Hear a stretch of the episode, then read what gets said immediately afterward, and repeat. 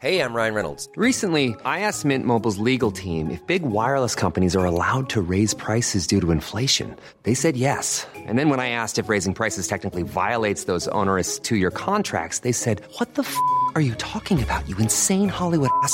So to recap, we're cutting the price of Mint Unlimited from $30 a month to just $15 a month. Give it a try at mintmobile.com slash switch. $45 upfront for three months plus taxes and fees. Promo for new customers for limited time. Unlimited more than 40 gigabytes per month. Slows. Full terms at mintmobile.com. Il paraît que vous aimez bien les digressions. Vous voulez vraiment m'humilier dans ce podcast J'ai le droit d'avoir des beaux cheveux, merde C'est vrai que t'as des beaux cheveux. C'est vrai que t'as des beaux cheveux. T'es jamais les pieds à l'air. Mais ce que je voulais vous dire, c'est juste buvez de l'eau. hein. Si vous pensez que je l'ai jamais fait, vous vous trompez beaucoup. Je vais te parler comme ça dorénavant. Ah, c'est condescendant Personne te fait chier si on est dans un safe si. space. Non It's drums time, bitch. Je pleure. N'arrêtez pas d'écouter, laisse-moi kiffer. Jamais, jamais. Mais ne vous disputez pas, vous êtes d'accord, vous dites la même chose. Ah bon? Quoi? Hein? Il y a un générique? Bonne année. Bonjour C'est pas le bonjour le plus réussi de l'histoire de LMK, mais je pense qu'on va s'en satisfaire, ce sera très bien. Ça a l'air d'être une journée de la fatigue aujourd'hui. Euh, pour retrouver une team qui change un petit peu de d'habitude, vous allez retrouver des gens que vous n'avez pas vus depuis longtemps. C'est un LMK des retrouvailles finalement. C'est un LMK qui est sponsorisé par Diafana euh, pour le kiff de Sophie dont vous entendrez parler tout à l'heure. Je voulais commencer, cher team, euh, par introduire ce petit épisode de LMK qui est donc Laisse-moi kiffer, le podcast du kiff et de la digression de Mademoiselle, en vous posant une petite question pour apprendre à vous connaître, une question le monde veut savoir. Et cette question c'est quelle sauce êtes-vous? C'est la question que le monde veut savoir. Tout le monde a besoin d'avoir cette information et je commence par toi Maya. Quelle sauce es-tu? Merci Mathis pour cette question euh, à laquelle j'ai toujours rêvé de répondre et qu'on ne m'avait jamais posée euh, ces 24 dernières années. Écoutez, à première vue, euh, je pensais vous dire que je suis la sauce algérienne, Mais pour euh, des raisons évidentes euh, de je suis algérienne, mais finalement je pense que je vais vous dire que je suis la Harissa parce que je suis algérienne. Et que vraiment, si tu m'emmènes dans une île déserte avec genre une sauce, c'est l'harissa. Parce qu'il faut savoir que je mets de l'harissa dans le couscous évidemment, mais j'en mets aussi sur mes pizzas, sur mes sushis et sur genre tout ce qui se mange. je voilà, vois. voilà. on n'a pas tous, euh, on n'a pas tous du wasabi euh, en permanence dans le frigo. Par contre, moi, j'ai toujours de l'harissa dans mon frigo. Donc voilà, clairement. Waouh. euh, Ok. voilà. Donc ton twist, c'est genre je suis pas la sauce algérienne parce que je suis encore plus algérienne. Exactement. Incroyable. Anthony, c'est quoi ta sauce, toi? Alors, c'est une sauce que je fais parce que ça fait des années que j'essaie de grossir.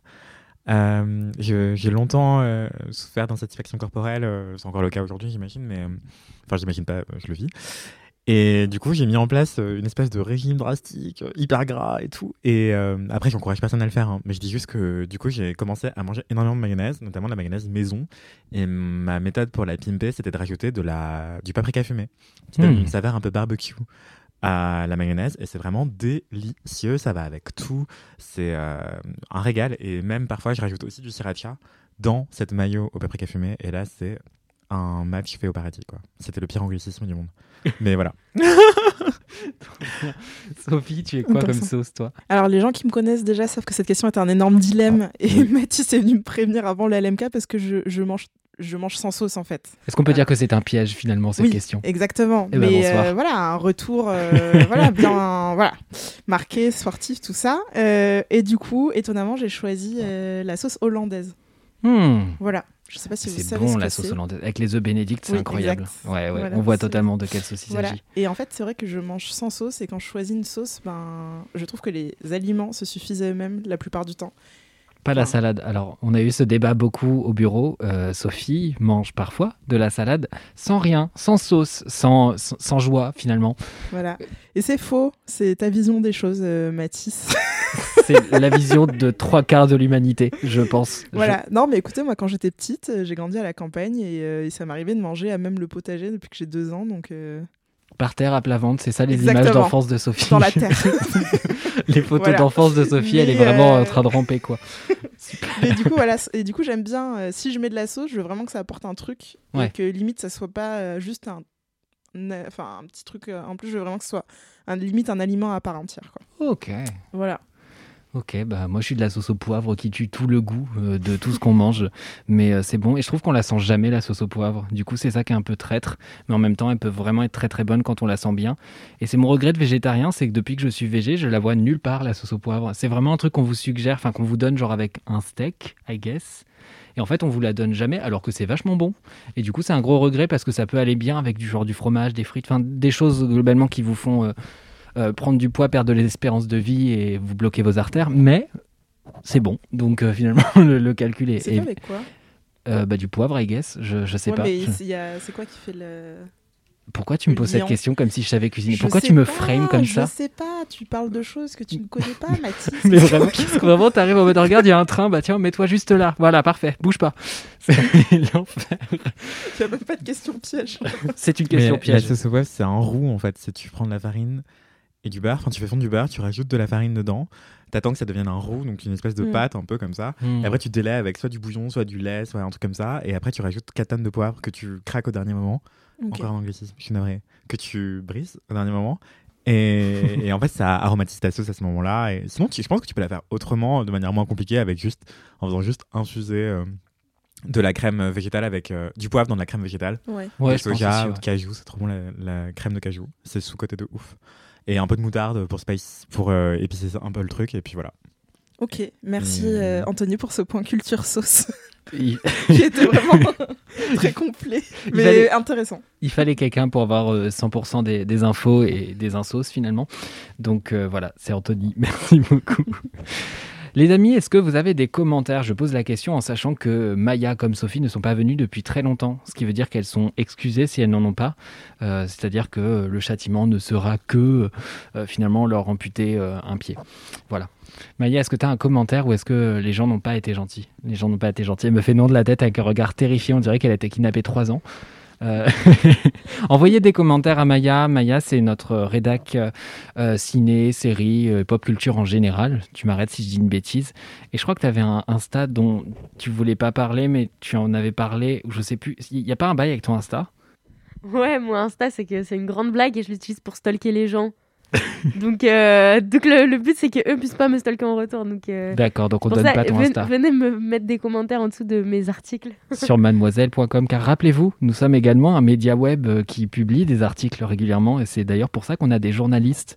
Anthony, est-ce que tu as des commentaires Euh, oui, quelques commentaires.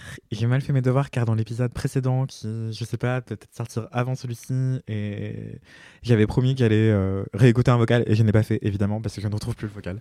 Euh, maintenant, il est perdu dans les Ça archives fait de, sens. de mon téléphone. Euh, voilà. Mais si la personne qui a recommandé un salon de thé dans le Grand Est pouvait bien reslide dans mes DM et écrire l'adresse, ce serait formidable. Sinon, euh, peut-être qu'un jour, je n'aurai pas la flemme de rechercher. Et donc, je voulais lire un commentaire d'une certaine Cora Light, qui s'appelle Coralie, a priori, Hmm. euh, qui m'écrit, je cite, Coucou Anthony, je t'envoie un message que je n'aurais jamais cru t'envoyer.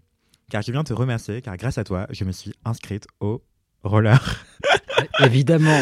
Il faut savoir que je pars de très très loin. J'avais une peur bleue d'à peu près tout ce qui roule et en vous entendant parler depuis quelques temps de roller dans LMK, petit à petit, ça a fait son chemin dans ma tête et voilà, j'ai fait mon premier cours et j'ai adoré.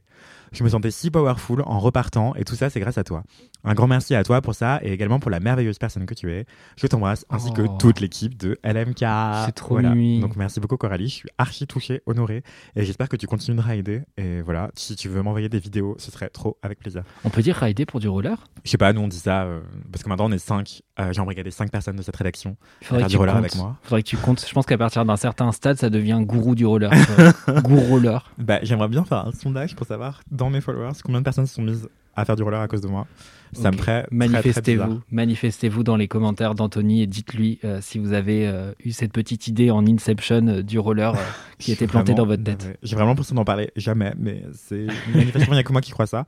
En tout cas, merci beaucoup Coralie. Et ce que je voulais dire aussi, c'est oui voilà, rider. En fait, maintenant qu'on est 5 dans la rédaction à dire qu'on fait du roller ensemble et tout machin, bah on dit ouais on va rider. Et en fait, je sais pas si d'autres gens le disent, mais nous on le dit quoi. Hmm. Normalement, on dit skate, enfin roller skate. Hum, Si tu veux faire un anglicisme, ce serait ça, euh, roller skating. Mais bon, Hmm. nous on dit rider parce qu'on est fou. Trop bien. Sophie, est-ce que tu as des commentaires? Ben, je regardais, alors je- je- j'en ai eu en effet, mais euh, j'avoue que je suis vraiment confuse. euh, Je... Mais ne le sois pas. Euh, C'est je- pas une interro surprise. Je Tout les cherche, mais j'ai perdu. euh, parce qu'en fait, je suis passée dans le LMK il y a quand même plusieurs mois. Bah, c'est ça. Du coup, j'ai reçu pas mal de messages depuis. T'es toute je- excusée. Voilà. Mais du coup, on va dire que non. Et je m'excuse si vous m'avez envoyé des messages et que je les. Voilà. Je les ai pas vus. Voilà, donc Sophie s'en fout. Voilà, vous le saurez. ne vous emmerdez plus à l'écrire. Est-ce que tu peux donner ton Insta pour que les gens ils sachent euh, où t'envoyer des commentaires? Euh, alors, normalement, si vous tapez mon nom, euh, vous me trouvez Sophie Castellin-Youssouf. C'est un nom très très long et composé. Je Mais que sais. vous avez sur le Mais- site euh, podcast de Mademoiselle. C'est ça. Et sinon, c'est mon identifiant, c'est jus d'abricot. J-U-S, tiré du bas, d'abricot, tiré du bas. Trop bien. Trop pratique. Moi, j'ai un commentaire qui a été reçu sur le compte euh, Laisse-moi kiffer directement. Donc, c'est pas vraiment le mien. Il est un peu à tout le monde, à personne. Euh, mais il est à vous, euh, chers auditeurs. C'est Louise Knepp qui nous envoie Hello, hello. Je suis en train d'écouter le débat Too Good To Go entre Mimi et Anthony. Débat qui date d'il y a quelques semaines pour vous déjà. Mais rappelez-vous, on avait parlé dans cet épisode de, toute cette question de, bah, des restes de bouffe et de comment ne pas perdre et comment économiser de l'argent et en même temps, bah, du coup, éviter le gaspillage alimentaire. Et euh, du coup, euh, Louise nous dit que ce débat, euh, tatala, oui c'est ça, le débat, c'était se demander si on prenait pas la place des personnes qui sont réellement dans le besoin en participant à Too Good To Go. Et c'est vrai que vous aviez ce débat qui était intéressant.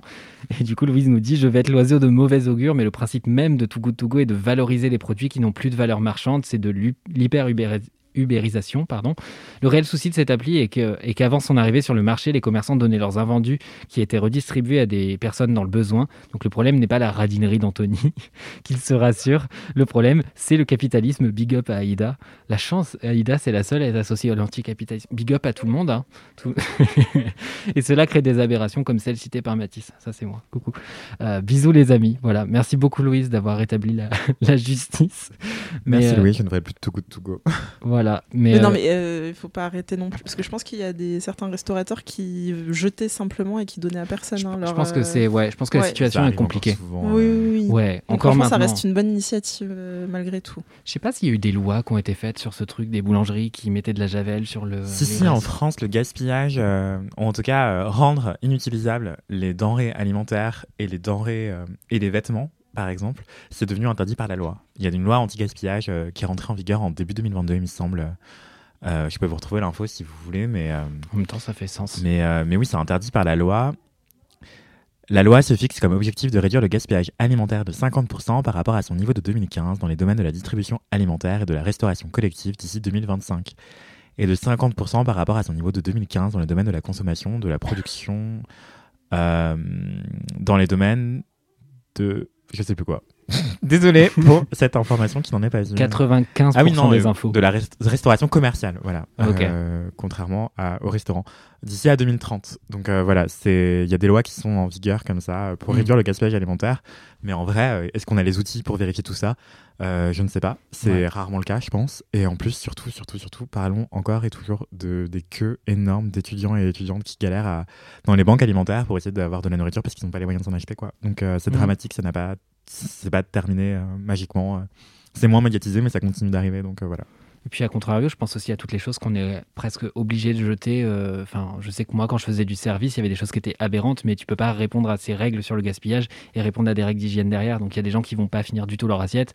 Techniquement, c'est mangeable. Techniquement, euh, des fois, ils ont à peine touché le truc, mais en fait, euh, tu vas pas donner à quelqu'un en mode, bon, il a à peine touché ses frites, vous comprenez? Enfin, du coup, il y a plein de trucs comme ça où c'est un peu aberrant, mais t'es en mode, bah oui, mais ils ont tout. Enfin, la corbeille de pain, on jette quoi. Du T'as dans la restauration?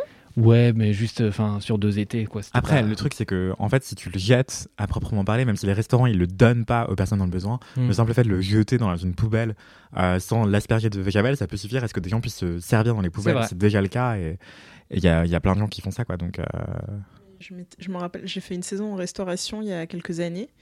Et, euh, et je me rappelle euh, que tous les soirs, ben, comme tu disais, on jetait euh, le pain et ça m'arrivait d'en ramener. Et Ouais. quand il y en avait trop, ben, j'en donnais à des SDF qui avaient. euh, Hmm. Voilà, parce qu'à Paris, il y a beaucoup de personnes qui vivent dans la rue. Mm, mm. Et c'était revenu aux oreilles de mon manager, je crois, et il m'avait, enfin, il m'avait fait la réflexion comme quoi il fallait pas faire ça, mais il n'avait pas su m'expliquer pourquoi. Et mais en tout cas, Ouais. Me l'avait interdit quoi. Ouais, il y a des règles qui sont un peu floues et tu, tu Ouais. sens qu'il y a des trucs où on, on sait pas trop, mais on n'a pas trop le droit. Enfin, c'est un peu, c'est un peu chelou et je pense que Ouais, bah lui, il a surtout être un peu, un peu, l'air d'être un peu, un peu de droite, quoi. Je pense qu'il applique euh, bêtement et méchamment euh, ce qu'on lui a dit de faire, quoi, Ouais. sans poser de questions. donc, euh, clairement. J'ai bossé chez Quick pendant 3-4 ans et nous, euh, on pouvait repartir avec les restes. J'étais ravi. Voilà. Oh, mais trop bien. Moi, je volais du pain en cuisine. euh, voilà, l'employeur ne le saura jamais, mais euh, du coup, j'avais la bouche pleine. Souvent, du coup, je devais attendre avant de sortir de la cuisine parce que j'avais, euh, je m'étais engouffré des miches de pain. Parce qu'en fait, en tant que végétarien, le repas du personnel, il y avait rien. C'est-à-dire que vraiment, ils servaient des gros trucs de viande, des féculents. Et du coup, bah, quand tu prends juste ton assiette de riz, euh, t'es un peu en mode ouais, j'ai le seum. Du coup, après, toute la soirée, j'avais faim, donc je mangeais en cuisine du pain. euh. je profitais des petits moments vaisselle, des petits moments comme ça pour, euh, pour vite fait me goinfrer. Globalement, j'arrivais au table en mode. Voilà, c'était un grand moment de, ma carrière et de ma vie. Euh, si vous voulez en savoir plus sur nos jobs d'été pété, peut-être qu'on en fera un- une question questionnaire de Proust un jour. Euh, je voulais enchaîner avec une anecdote de star qu'on a reçue il y a un petit moment maintenant. Euh, J'espère qu'on l'a pas déjà dite parce que j'ai une très mauvaise mémoire pour les anecdotes. Euh, Souvent, je les comprends au moment de la chute. Enfin, c'est terrible. Bref. Donc là, c'est Maya qui nous envoie ça et qui nous dit Hello, ceci est une anecdote de star. Ma première et la seule sûrement. J'étais à moins de 20 mètres du président. Je l'ai à peine vu. Alors pour le contexte, merci Mimi, je suis suisse, donc ce n'est pas Macron et c'est tant mieux, mais Ignacio Cassis. Je ne sais pas qui est cette personne, pardon. Et dans mon pays, il n'y a pas un ou une président présidente élu qui choisit ensuite son gouvernement, comme chez vous, mais sept personnes qui gèrent ensemble le Conseil fédéral pendant cinq ans, je crois. Et bref, le rôle de président, c'est surtout honorifique et important pour la diplomatie internationale. En gros, euh, Starboff. Bref, du coup, j'étais en voyage d'études à Berne et on était en train de visiter le palais fédéral. C'est un peu la Maison Blanche de la Suisse, sauf que les conseillers fédéraux ne vivent pas dedans. C'est juste leur lieu de travail. Et du coup, il y a une meuf de ma classe qui a gueulé Hey, il y a le président MDR On a tourné la tête et encore plus bof, je l'ai même pas vu. Il était déjà entré dans le bâtiment. Voilà. Et en plus, comme 80% des élus de mon pays, il est de droite. Voilà. Donc, c'est vraiment une anecdote euh, de star bof. Comme Oui. finalement, Oui. ça correspond Très parfaitement bof. à la définition. C'est un cas d'école. C'est ça. T'as répondu au brief, c'est excellent. C'est parfait, merci beaucoup Maya. Si vous voulez nous envoyer des anecdotes de stars, des messages boubou et des vides bolos, vous pouvez le faire sur le compte euh, Laisse-moi kiffer, hâte Laisse-moi kiffer. Je crois que normalement maintenant vous pouvez taper LMK dans Instagram et tomber sur le compte. J'ai normalement fait le nécessaire pour que ça marche.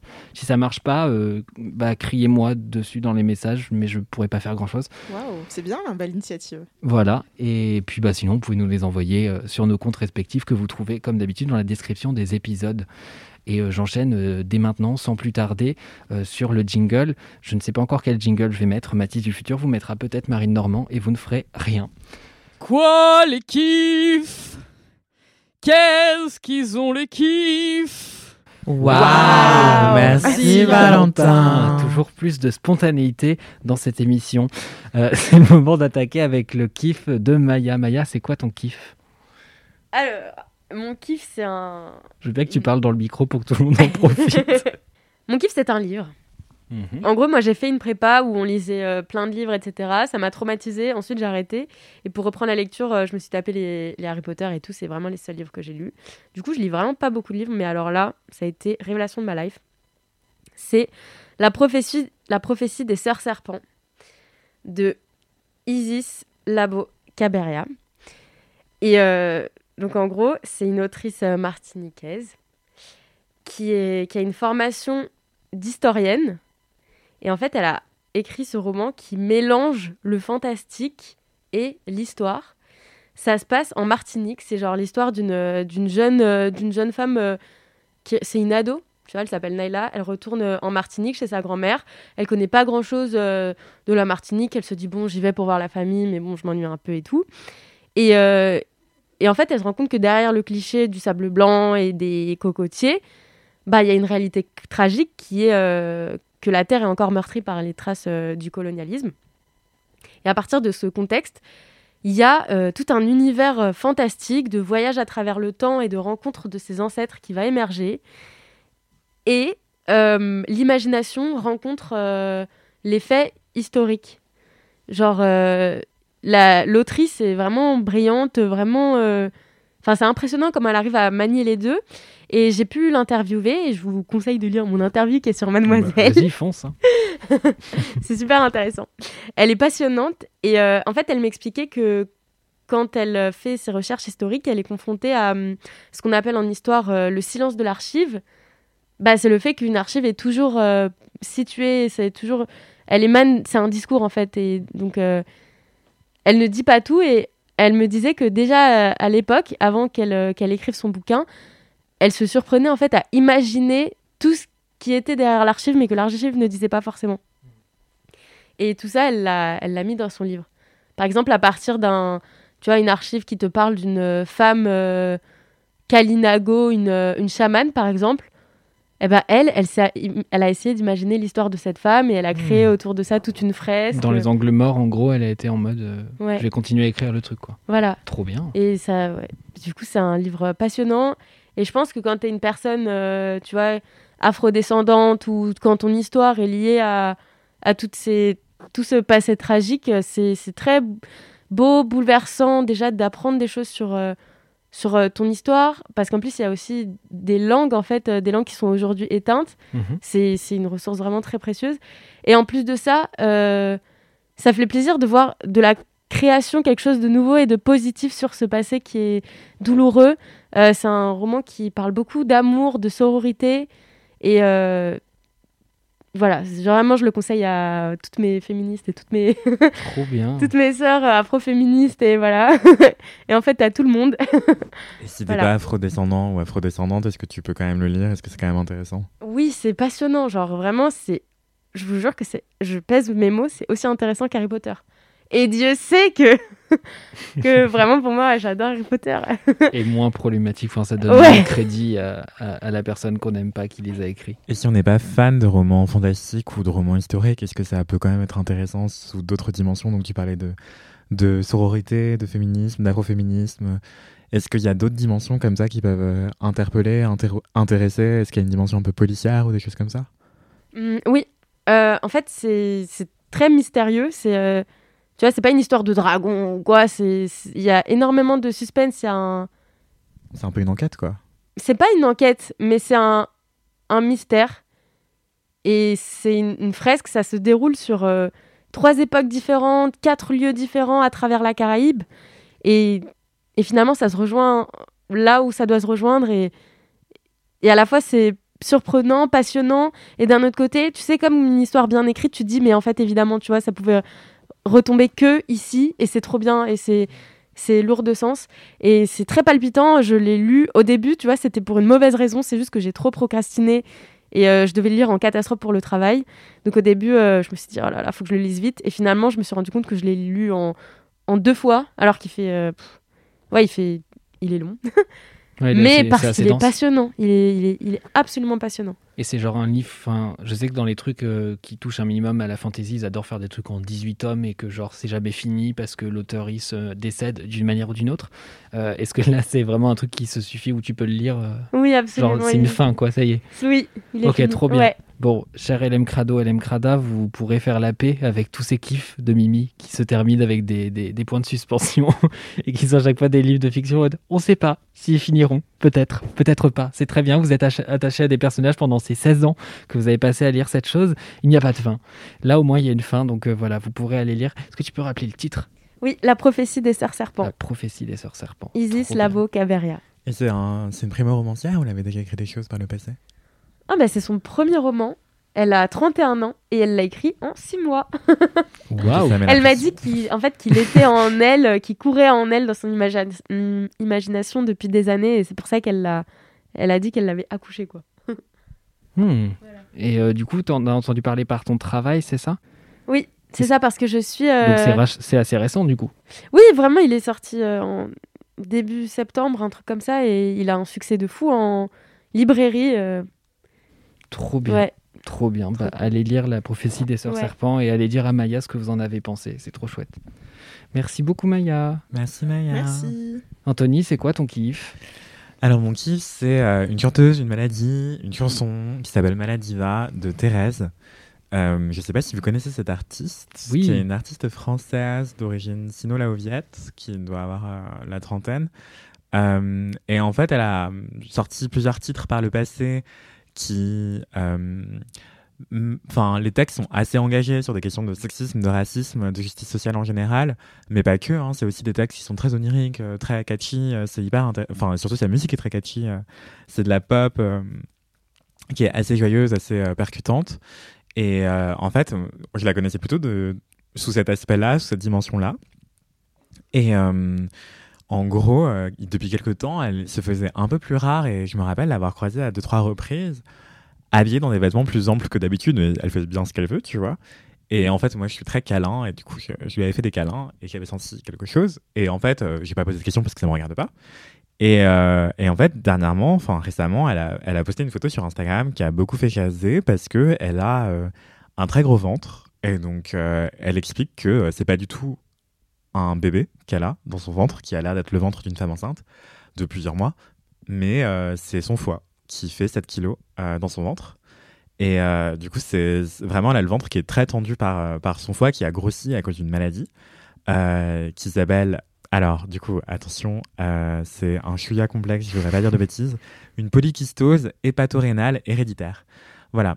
Donc, en fait, c'est une maladie qui développe au sein de ses organes des kystes qui sont bénins en soi, mais en fonction de leur emplacement dans les organes ou contre les organes et leur grossissement, ça peut poser des problèmes euh, de santé, euh, plus ou moins graves. Et en fait, elle devait vivre avec ce foie qui ne faisait que de grossir depuis des années, euh, en attendant une greffe de foie pour remplacer son foie malade, en fait. Voilà. Et en fait, tout ça, toute cette douleur, tout ce cheminement, tout cette, et ce diagnostic aussi, et son rapport à la maladie et à la mort et, à, son apparence aussi, et ben, elle l'a questionné, elle l'a sublimé à travers une chanson qui s'appelle Maladiva, qui vient de sortir, en fait, euh, mine de rien, je réalise, euh, le 16 novembre 2022. Donc voilà, le 16 novembre est aussi sorti le clip qui va avec cette chanson, Mala, plus loin, Diva. Et en fait, c'est hyper beau euh, comme texte, mais aussi comme, comme chanson. Enfin, parce que c'est une artiste qui a l'habitude de mélanger des cultures, enfin des influences plutôt musicales, plutôt européennes, occidentales et asiatiques. Et là, en l'occurrence, c'est une balade qui, qui a un beat hyper pop, il y a un peu de R&B assez mélancolique. Et euh, il y a plusieurs envolées euh, plutôt orientales avec accompagnées à la sitar et c'est vraiment euh, magnifique comme comme comme euh, instrument instrumentalisation? Non instru? Instru on va Comme instru, comme prod. Euh, je sais même pas. En fait, ouais, j'ai trop l'habitude de dire instru et je sais même pas c'est quoi le mot complet. Mais bon, Je pense qu'instrumentation, ça passe. ouais, je sais pas. Instrumentation. Ouais, Ouais, peut-être que c'est ça. Ouais, truc, ouais. pas. En tout cas, son instru est super bien, la prod est super bien. Et, euh, et voilà, elle dit aussi euh, un truc qui m'a beaucoup euh, questionné. En fait, elle dit euh, que cette chanson, c'est. euh, Enfin, dans la chanson, en fait, elle dit euh, Le temps, c'est celui qu'on prend, merci de me l'avoir dit. En fait, cette chanson, elle est écrite un peu comme si la maladie. Enfin, comme si elle était en dialogue avec sa maladie. Comme si elle parlait Hmm. à sa, sa maladie. Et c'est hyper intéressant parce que c'est à la fois elle-même, à la fois son alter ego, à la fois quelque chose qui l'empêche d'être elle-même, ou alors quelque chose qui lui permet d'accomplir, de s'accomplir elle-même. Tu cognes à ma porte, tes bacs sans rendez-vous, moi je Base comme un Amerloc. Moi je suis iPhone sans coque, je résiste pas au choc. Toc toc. Et du coup, c'est hyper euh, philosophique, mine de rien. Enfin, moi, je me rappelle être tombé sur cette photo et me dire, oula, qu'est-ce qui se passe? Euh, Ensuite, de, de l'avoir contactée pour lui demander comment elle allait, euh, si elle voulait en parler et tout. Mhm. Et euh, ensuite, lui avoir proposé une interview. Et euh, elle m'a raconté plein de choses hyper intéressantes. euh, parce qu'en fait, Thérèse, je la connaissais déjà par le passé. Je l'avais reçue dans un podcast que j'ai cofondé avec Douce Dibondo, euh, une concert qui s'appelle Extimité. Et en fait, Thérèse nous avait déjà raconté sa, sa vie. Du coup, on a, depuis, on, a, on entretient une relation euh, relativement intime sans vraiment, forcément se connaître de très très près. On se croise parfois à des événements et tout. Mais ça crée un lien hyper fort, en fait, d'avoir euh, Mhm. déroulé sa vie pendant une heure devant deux personnes, deux journalistes, Douce et moi. Et du coup, Thérèse et moi, ben, depuis, on, on est en, en contact. Et du coup, je l'ai interviewée pour Mademoiselle et elle m'a raconté des trucs, mais hautement philosophiques, en plus de ce son qui m'a déjà donné le vertige, quoi. Et c'est hyper intéressant, ça. Je trouve que c'est une chanson qui interroge euh, notre identité en tant que personne, notre peur de la maladie et de la mort, et aussi euh, notre société, en fait, qui a tant peur de la maladie et de la mort, le validisme social.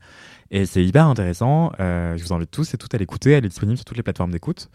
Mais il y a un truc qui est hyper intéressant aussi dans ce qu'elle raconte et ce que cette chanson transcrit, c'est en fait la façon dont elle a mis, pardon, euh, le calendrier qu'elle a qu'elle a choisi pour sortir cette chanson est hyper euh, étonnant parce que le moment où elle a fait son coming out de personne malade sur Instagram a, coïncidé plus ou moins au moment où elle a obtenu une greffe. En fait, genre, elle a prévu de sortir son son le 16 novembre. Elle a fait son coming out de personne malade sur Instagram, genre euh, fin octobre, euh, à travers ses photos. Ouais, le 21 octobre 2022. Et ensuite, euh, quand je devais l'interviewer, euh, je l'ai interviewée. Et après, on, on voulait la rencontrer pour une vidéo pour Mademoiselle. Et en fait, elle a pas pu parce que ça a coïncidé pile avec le, le- le jour où l'hôpital l'a appelé pour lui dire En fait, on a un foie pour vous. Mm. Et ça faisait des années qu'elle attendait. euh, voilà. Parce que euh, elle a été diagnostiquée à 27-28 ans. Et aujourd'hui, elle en a 36, il me semble. Ah ouais. Et, euh, Wow. et voilà, donc ça faisait 10 ans que son foie grossissait petit à petit et tout, et qu'elle essayait de le cacher. Et, et voilà, donc du coup, c'est hyper étonnant de se dire, euh, mon Dieu, elle a obtenu une greffe pile avant la sortie de cette musique. Et enfin, ça donne presque envie de croire au destin, quoi. C'est, c'est fou. Ouais, c'est assez dingue. Surtout que c'est quelqu'un de très très spirituel. T'allais dire quelque chose que- Euh, oui, non, je, je veux dire, est-ce que c'est douloureux? Je- euh, enfin, Douloureux, son- la- à sa vivre, maladie? ouais, sa maladie, ou est-ce que c'est, enfin, c'est euh, Est-ce que c'est invalidant purement physique Est-ce que c'est ou est-ce purement que- physique ouais. ou est-ce que elle a des, ça, ça cause d'autres, ça entraîne d'autres problèmes de santé euh, Je pense le déjà fait d'avoir un maux gros froid? en vrai. Je pense Comment? déjà. Je pense que tu as des maux de- dans le dos déjà comme Ouais, quand ouais, t'es comme quand t'es certainement, ouais. enceinte, tu vois, je pense. Euh, oui, c'était assez euh, douloureux euh, et surtout ça l'empêchait de faire plein de choses. Euh, du coup, elle devait prendre un traitement pour l'hypertension euh, et aussi euh, un, un autre médicament qui a un nom très compliqué, l'ursodésoxycholique, Ouais. euh, qui aide à protéger les cellules du foie pour empêcher que ça s'envenime encore.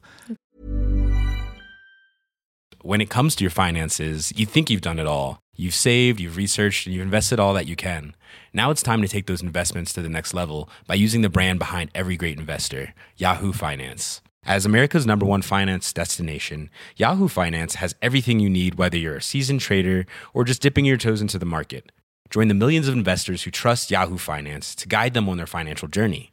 For comprehensive financial news and analysis, visit yahoofinance.com, the number one financial destination, yahoofinance.com.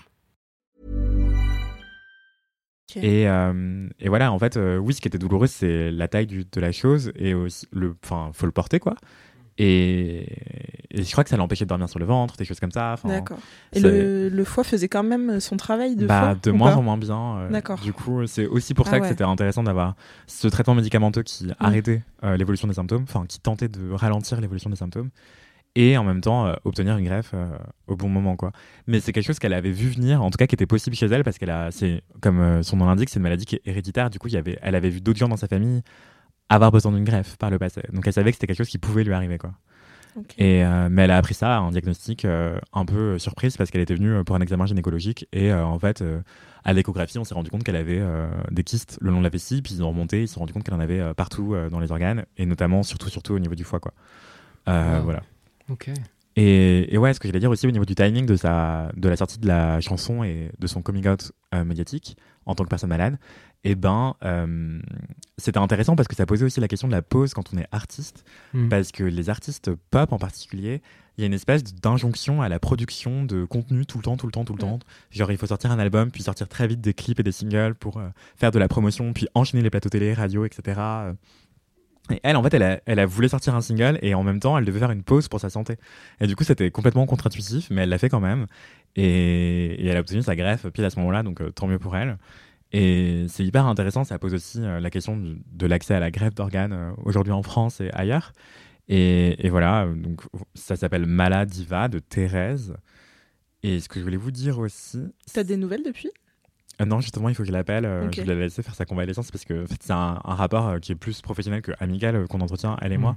Et euh, j'ai toujours peur de l'appeler et qu'elle se dise Ouais, en fait, il veut juste savoir comment je vais pour m'interviewer derrière. Ce qui n'est pas le cas, hein, mais, mais bon.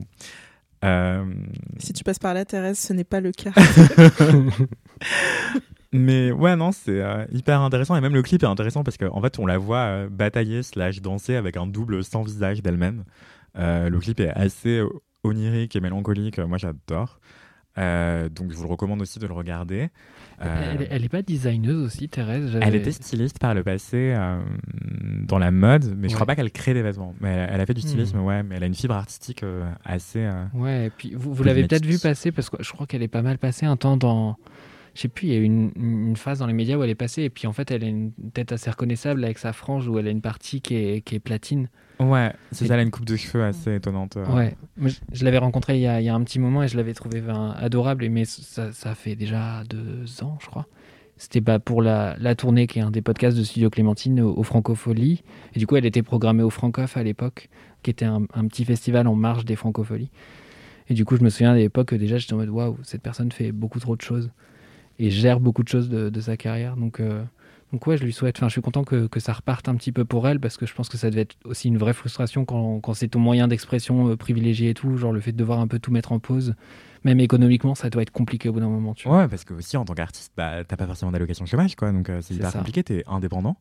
Euh, ça pose plein de questions aussi de, de modèle euh, économique, en fait, de comment est-ce que tu surviens à tes propres besoins quand t'es et Mm. malade et artiste, privé de ton propre, euh, de ton moyen d'expression premier et, et le plus rémunérateur, quoi.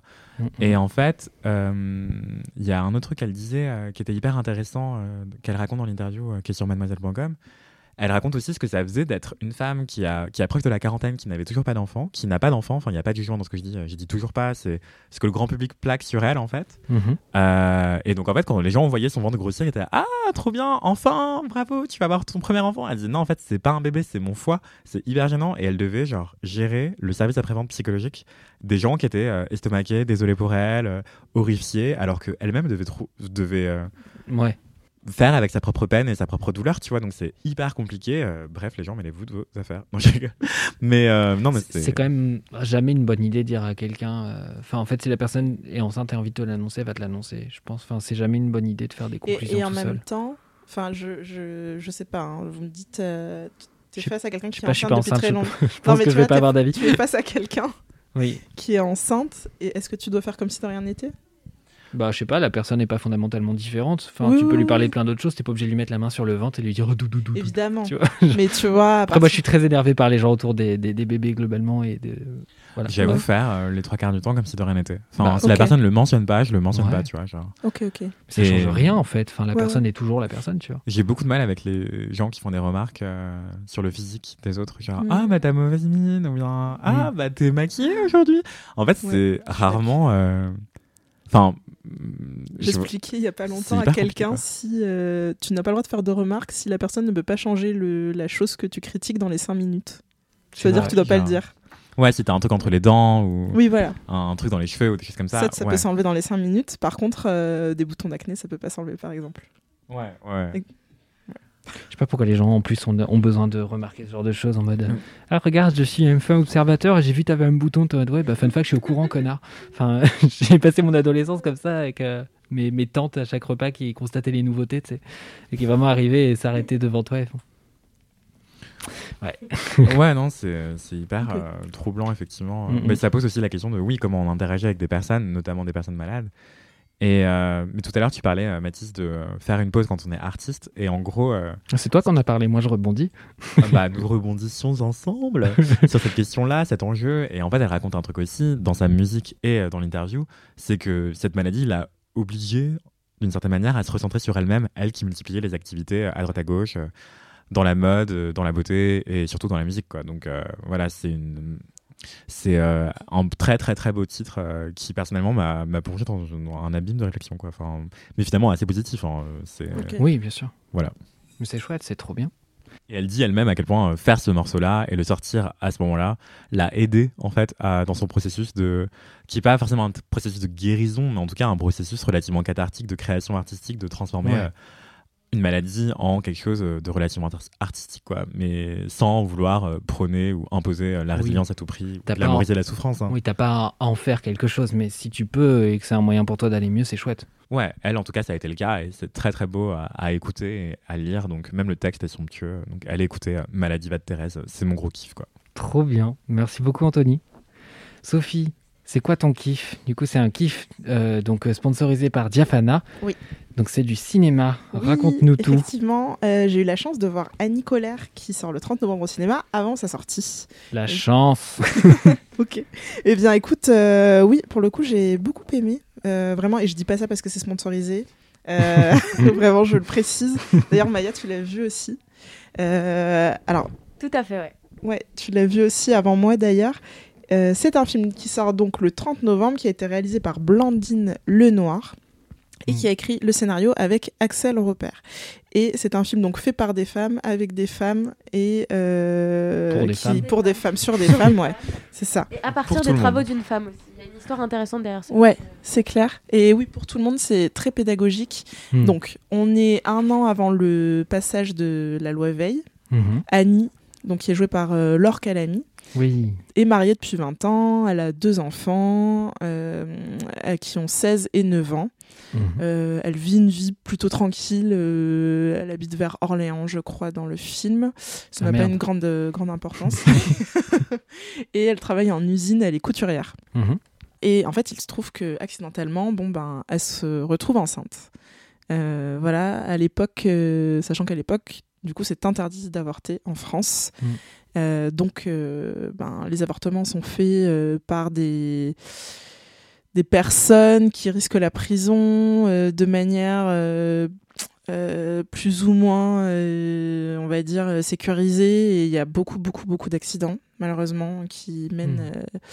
Ben, parfois à la mort. hein. Ouais, tous les avortements clandestins, Ouais, voilà. les- l'époque des, des faiseuses d'anges, etc. ouais. C'est ça exactement. Et en fait, elle se, elle décide de se d'avorter et de se rapprocher d'une association qui s'appelle le MLAC. Est-ce que vous savez ce que c'est? Non, je sais pas du tout. Peut-être que si tu épelles, enfin si tu donnes les, les, les lettres derrière, ça veut dire quelque chose. Non, je veux dire Ah, si- bah, ce qu'il y a derrière, mais du coup Oui, c'est la Euh, réponse à la question. libération de l'avortement euh, clandestin. je sais Eh bien, écoute, mouvement pour la liberté euh, de l'avortement et de la contraception. Donc, j'étais c'est pas si loin. vraiment Ouais, une Trop clairvoyance. bien. Euh, voilà, et ce mouvement, en fait, que je ne connaissais pas du tout. Mhm. Et, euh, et en fait, enfin, pour moi, au-delà de, ça parle de l'avortement, etc. Le film est sur le, le MLAC et les bénévoles et les gens qui ont œuvré, en fait, pour vous en dire plus là-dessus. Euh, ça aide les femmes à avorter sans danger. C'est porté par des femmes, donc bénévolement hein, surtout, et soutenu par des médecins euh, qui militent aussi pour la dépénalisation pardon, de l'avortement Ouais. et surtout aussi pour que celui-ci soit fait de, manière bienveillante. Et ça, c'est hyper bien illustré dans, dans le film. Hmm. Euh, et du coup, Annie se rend au MLAC où on lui explique la procédure et c'est hyper bien organisé. Euh, là, donc, elle, est, elle se rend dans une antenne à Orléans, mais il faut savoir que le MLAC, il y avait plusieurs antennes sur tout le territoire. Trop Et c'est un mouvement, malgré que ça soit euh, considéré comme hors la loi, qui ne se cachait pas et qui au contraire euh, poussait pour que euh, pour la dépénalisation en fait de l'avortement. Mhm. Et ça, c'est un truc qui a complètement été invisibilisé, alors que ça a participé au fait que Giscard d'Estaing décide de faire passer, Oui, enfin faire d'autoriser, un enjeu ouais, voilà, politique, ouais. Pa- enfin d'accord, enfin voilà que la loi Veil passe, etc. Et c'est ultra important. Et du coup, elle, elle se présente au MLAC où elle est reçue. On lui explique qu'elle va devoir aller voir un médecin Mhm. euh, pour faire euh, pour voir à combien de semaines elle est Mhm. euh, de grossesse. Si c'est au-delà de huit semaines, elle va devoir euh, prendre un, un bus et on va l'amener soit en Hollande, je crois, enfin aux Pays-Bas, soit Il n'y avait pas la Suisse aussi à un Là, moment en Suisse, ouais, voilà, c'est ça. Mais où c'est enfin, où c'est pareil, Ouais. c'est des trucs assez coûteux quoi. Tout Ouais, le monde c'est pouvait ça. pas se permettre à l'époque d'aller en Suisse. Et, euh, mais le MLAC fait ça gratuitement. Oh, En fait, ça qui est cool aussi, c'est que peu importe euh, ton milieu social, euh, tu peux avoir accès à Mm. cette aide-là. Et, euh, et après, évidemment, ils te disent, bah, si tu veux donner un peu, euh, tu donnes parce que ces trajets en Ah, bus, etc., ben, ils le font avec euh, leurs sous, donc euh, forcément, ça coûte de l'argent. oui, j'imagine qu'il En devait fait, pas ouais, sur l'or. au MLAC, Ouais. euh, tu pouvais aider de deux façons, soit en donnant du temps, soit en donnant Ouais. de l'argent. C'est ça. Donc euh, il y a des femmes qui sont là pour aider pendant les avortements et tout, Hmm. tandis que d'autres, par exemple, qui étaient moins disponibles, mais plus aisées, par exemple, donner euh, des grandes quantités d'argent et, et voilà, du coup, c'est un système de Ouais. donation qui sert à ensuite financer les voyages, euh, Trop Ouais. bien. C'est clair, c'est- super. Et euh, il y avait même, enfin, il y a quelqu'un dans le film même qui dit, qui accueille même euh, une, euh, pardon, une réunion et un, et du coup pour les avortements aussi parce qu'elle a un très grand appartement. euh, Enfin, voilà, c'est. euh, euh, et puis voilà, et en fait Annie donc, euh, bah, elle bénéficie de des services du MLAC et puis petit à petit. euh, bah, en fait, elle veut se rendre utile et elle se rend compte à quel point ça ça l'a aidée. Euh, parce que donc comme je disais au-delà de euh, bon ben voilà on, on te fait on t'aide à avorter de manière euh, sécurisée sans danger pour ta santé euh, il y a une aide qui est psychologique dans le sens où bah, à l'époque il y avait encore cette croyance qui persiste aujourd'hui comme quoi le, le- bah, l'avortement on tuait quelqu'un etc mais c'était beaucoup plus répandu qu'à qu'à l'époque et euh, il y a beaucoup de femmes qui pensaient bah voilà, tu es quelqu'un qui. et on c'est bien illustré dans le, le, le film, je trouve. Je me rappelle d'une euh, d'une fille qui dit Oh là là, je fais quelque chose de mal, et elle passe d'un d'un état à l'autre, elle pleure, elle rigole, non, mais ça va être super, non, mais. Voilà. Ma vie sera mieux, mais j'ai déjà 5 enfants, mais j'ai 25 ans, enfin, voilà. C'est- elle est complètement euh, paumée. Il y a de quoi, hein. Ouais, ouais, c'est clair. Et, euh, et en même temps, elles ont peur de se faire arrêter, que les flics euh, remontent jusqu'à Mm. elles, etc. Enfin, il y a tout un truc. Voilà. Et petit à petit, du coup, euh, eh ben, le rôle d'Annie, qui à la base fait que seul... enfin, accueille seulement les femmes euh, pour, euh, lors des premières réunions avant l'avortement, se retrouve petit à petit son rôle prend de l'importance. Et, et voilà, je vous en dis pas plus, mais son rôle Trop prend de l'importance dans l'association et elle s'implique, etc. Et, et voilà, et en fait, bah, c- elle apprend aussi comment marche son corps. Parce que au-delà Mm. de ça, euh, il y a toute la question de l'éducation sexuelle qui est, Mm. qui est soulevée. ouais. Ouais. Et, euh, et du coup, euh, enfin voilà, elle le répète plusieurs fois.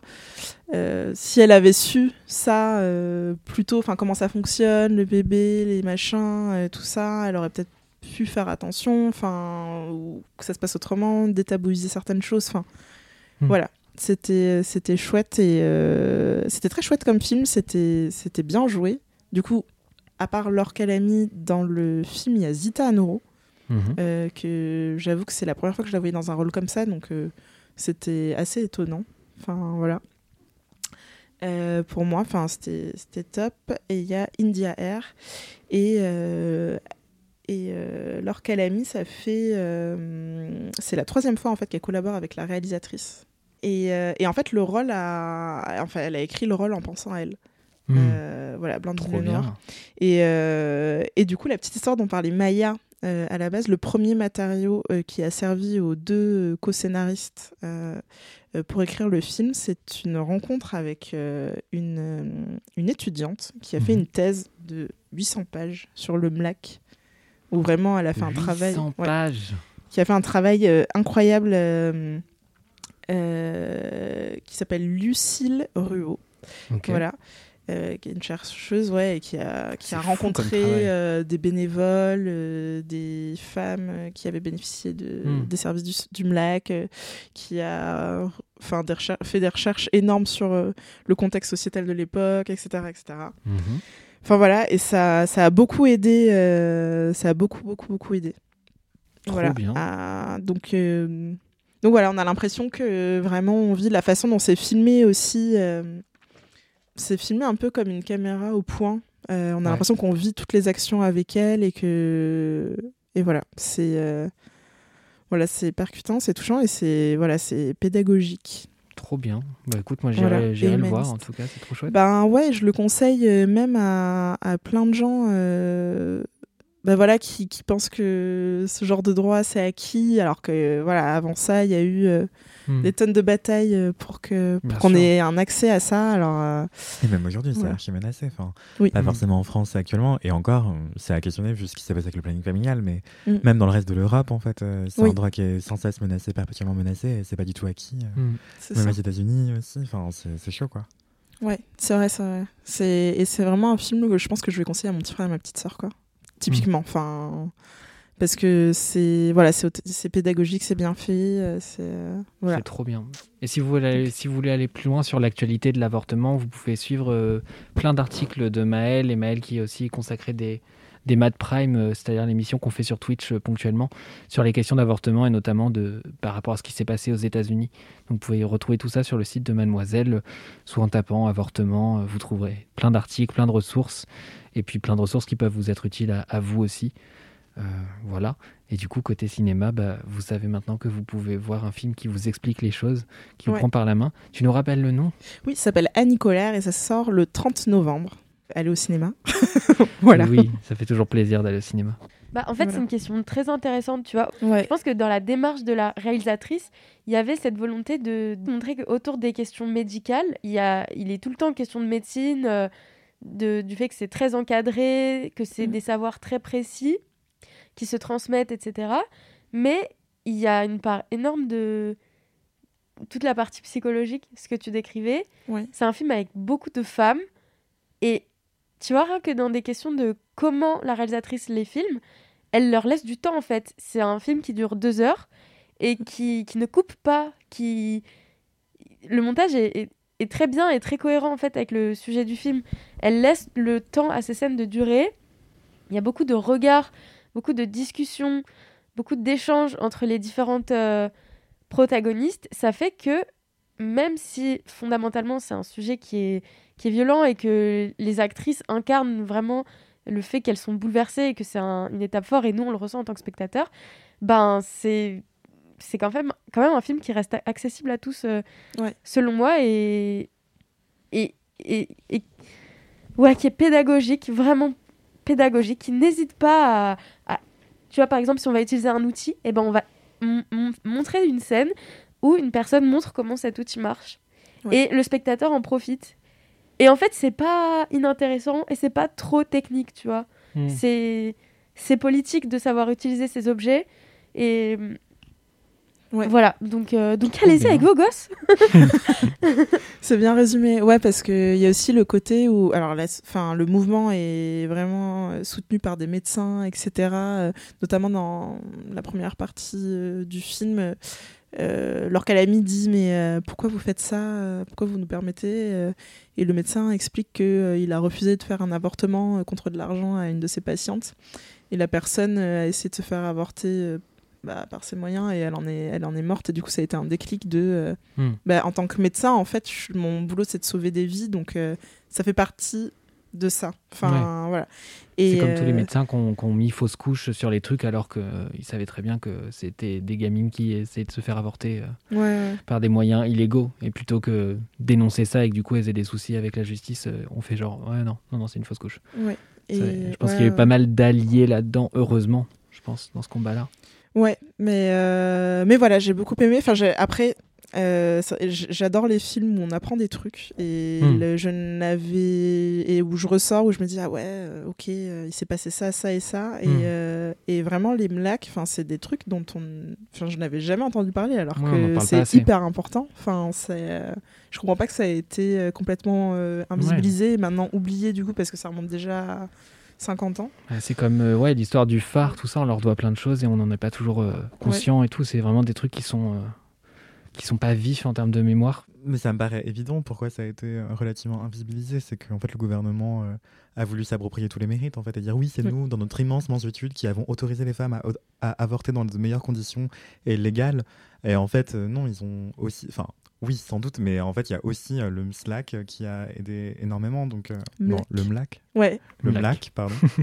mais c'est aussi le MLAC, en fait, ils ont suivi euh, ce que faisaient déjà les femmes et les médecins et d'autres personnes encore. euh, Parce que, euh, mais je crois que c'est un chiffre qui est assez constant dans l'histoire euh, française, c'est que les femmes, que l'avortement soit légal ou non, elles avortaient toujours autant, et le chiffre n'a pas augmenté ou explosé une fois que l'avortement a été légalisé.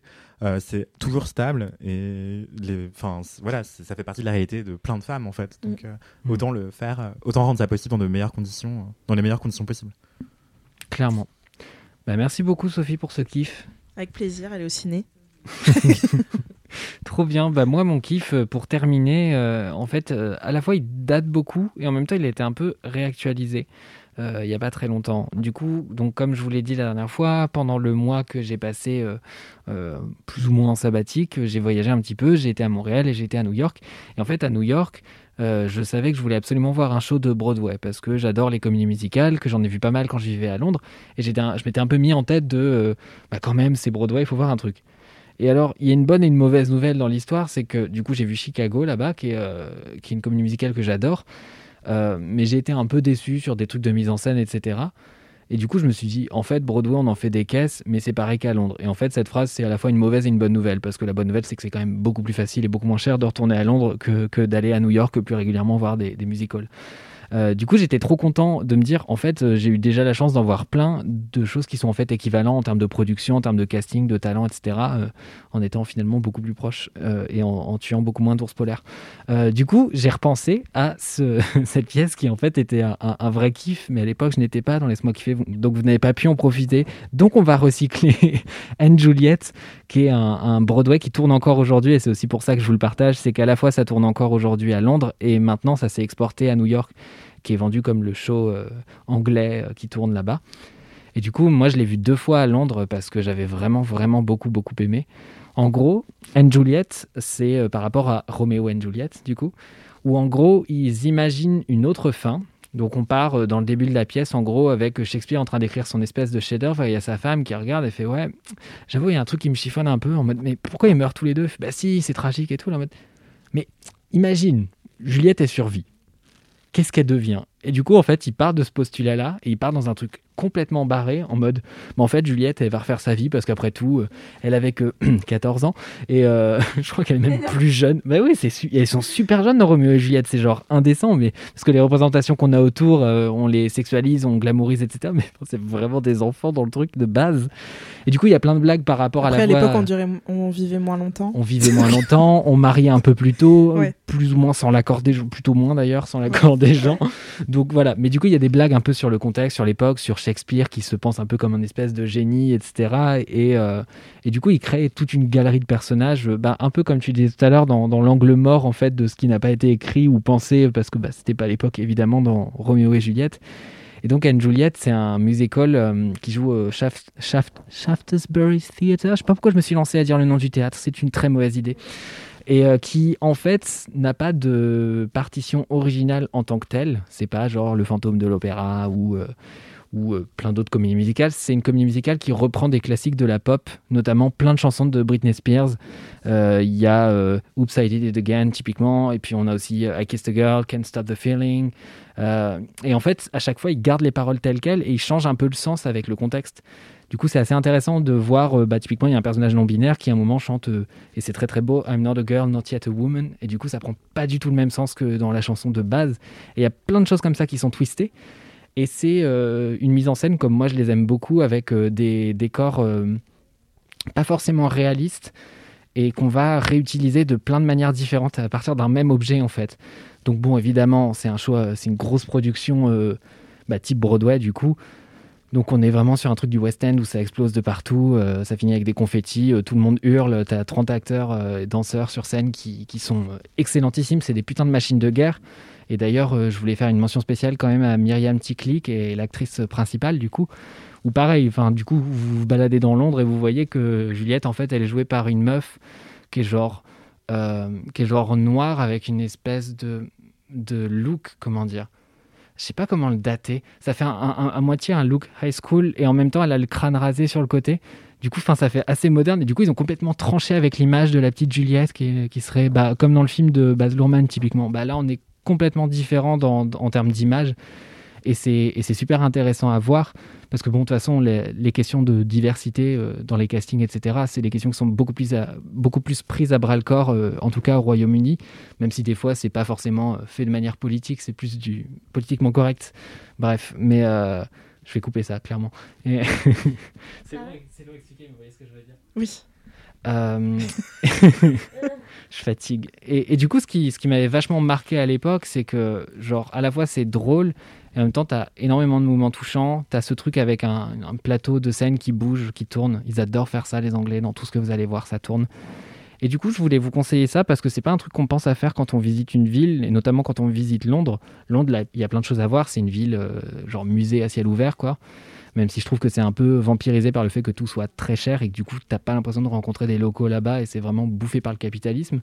Mais il y a une chose qui peut être assez chouette à faire et qui vaut vraiment le détour, c'est de voir des comédies musicales parce que c'est vraiment pas la même chose qu'en France. Et euh, je fais une mention du coup spéciale à Starmania de Thomas Joly, dont j'ai parlé dans le dernier épisode de Dramatis, qui du coup normalement est sorti au moment où sort cet épisode.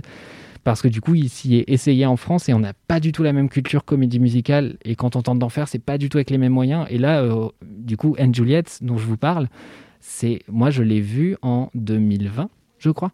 Et ça tourne encore.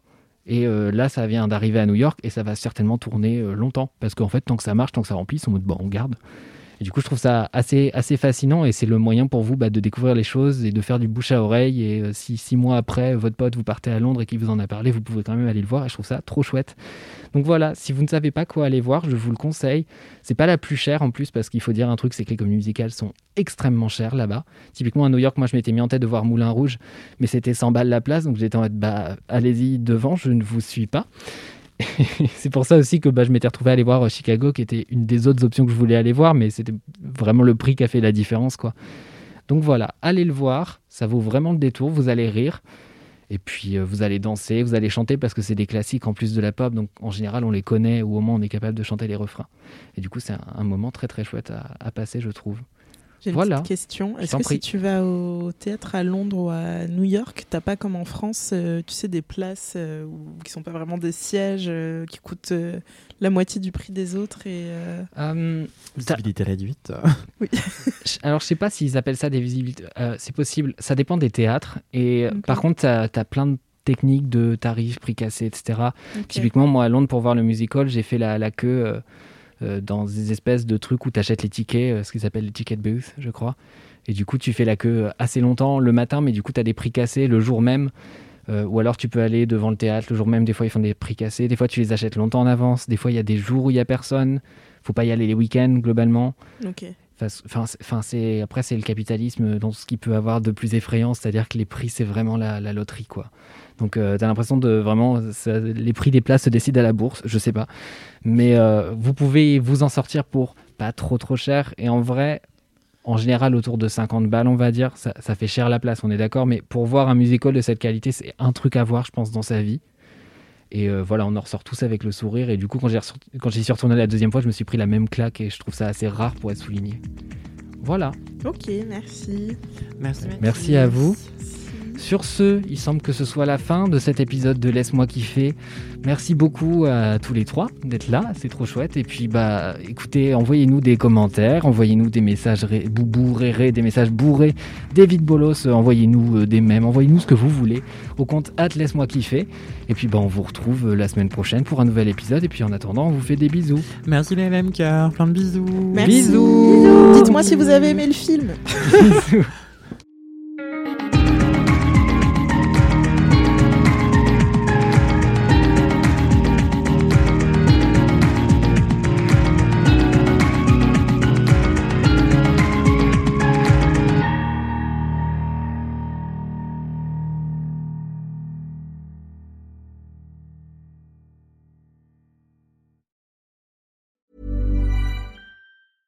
Hey, it's Danny Pellegrino from Everything Iconic. Ready to upgrade your style game without blowing your budget? Check out Quince. They've got all the good stuff shirts and polos, activewear, and fine leather goods, all at 50 to 80% less than other high end brands. And the best part? They're all about safe, ethical, and responsible manufacturing. Get that luxury vibe without the luxury price tag. Hit up quince.com slash upgrade for free shipping and 365 day returns on your next order. That's quince.com slash upgrade.